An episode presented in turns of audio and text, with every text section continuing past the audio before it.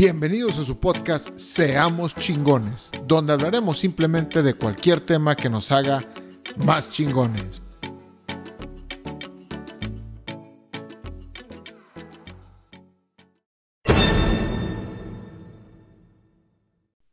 ¿Qué tal inspiradores? Los saludos su amigo Iván Farías. Este episodio se llama Controla tu reacción. Y es una de las cosas más difíciles en esta vida, controlar tu reacción hacia ciertos problemas. ¿Y a qué me refiero? Todos los días en nuestras vidas enfrentamos problemas, situaciones, pláticas, discusiones con la gente que nos rodea o con extraños también y en veces pudiéramos llegar a tener una reacción negativa de esa experiencia. Por ejemplo, es muy común que alguien te eche la culpa de algo que le sucedió y tú no estés de acuerdo que lo haga porque tú no tuviste esa culpa. O al menos tú así lo crees. Cuando esto te sucede, si tú reaccionas con gritos o de manera de contraataque hacia esa persona, harás que esa persona automáticamente se ponga a la defensiva y crearás un problema que no tienes. Ahora, ¿cómo debes de reaccionar? Bueno, de entrada, buscar culpas en todos los contextos de nuestras vidas no sirve más que para nada. Al echarla la culpa, vas a pasar una responsabilidad y te hará sentir bien por un pequeño momento. Pero hasta ahí. Por lo que una mejor opción es olvidar quién tiene la culpa e intentar resolver el problema de otra manera, con una, con una reacción de ofrecer nuestra ayuda. En vez de gritar y echar la culpa de regreso, podemos responder, no estoy enterado de lo que me comentas, pero con todo gusto te puedo ayudar en resolverlo. Esta respuesta pondrá a tu contraparte en una actitud de colaborar contigo para encontrar una solución. O muchas veces al darse cuenta de que tú estás dispuesto a ayudar, dejará el problema como tal y te podría hasta pedir una disculpa, sentirse que estás tú de su lado. Y bueno, esto lo cuento porque hace poco escuché una frase que me gustó mucho que dice, el problema no es el problema, el problema es tu reacción al problema. A lo mejor esta frase la inventaron los grandes pensadores y filósofos como Sócrates, Epicteto o alguno de ellos porque tiene demasiada sabiduría. Y esto de cómo reaccionar a un problema es algo bien difícil de lograr, como se los comentaba antes.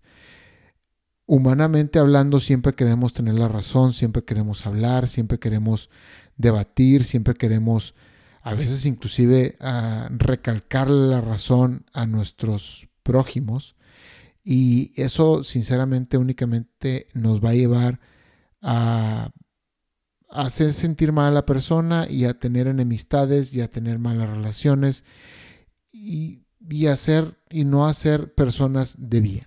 Y, y bueno, en mi pasado ejemplo hablo de echar una culpa, que es una acción que pone regularmente de puntas o de malas a cualquiera cuando nos sucede, pero si tomamos esa frase y la implementamos en un estudiante de preparatoria que acaba de recibir el resultado de un examen reprobado y al hacer sus cuentas para acreditar la materia, le arroja que necesita sacar un 100 en sus dos próximos y últimos exámenes parciales para no llevarse la materia a una segunda oportunidad, u otro año o lo que sea. Y pues él tiene en su reacción varias maneras de, de, solucionar el problema, o más bien, tiene varias maneras de reaccionar al problema.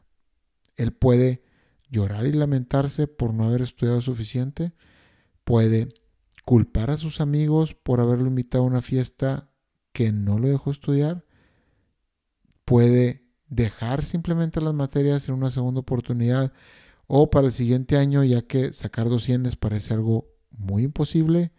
Puede también asumir que sacar 200 es muy difícil, pero la opción aún depende de él mismo en estudiar al máximo. Y sin importar cuál sea su reacción, el estudiante está en control de la misma y depende de él tomar la mejor opción. Y aquí es donde entiendes que todo lo que te sucede en tu vida es tu responsabilidad y es debido a cómo reaccionas a tus problemas en tu día a día. Es muy común que la gente a la que más queremos nos hagan pasar un mal rato y reaccionemos negativamente hacia ellos en el momento o hacia la situación en general.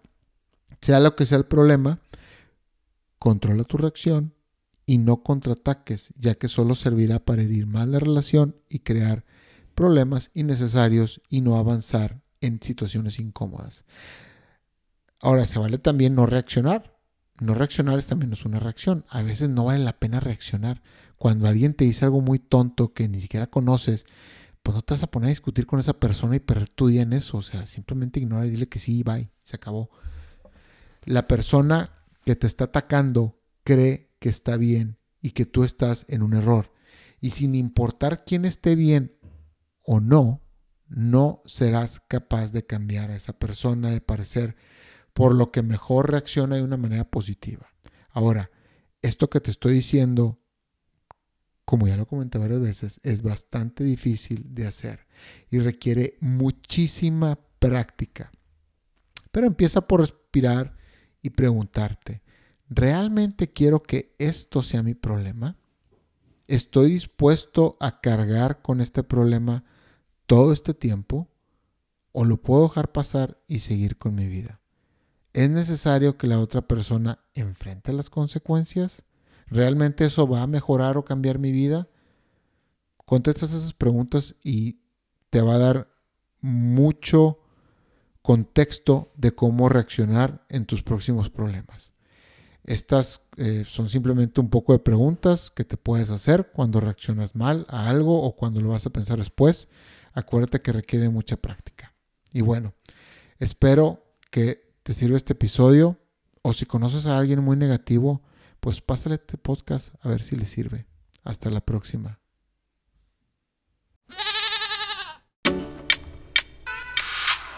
Gracias por llegar hasta el final del episodio.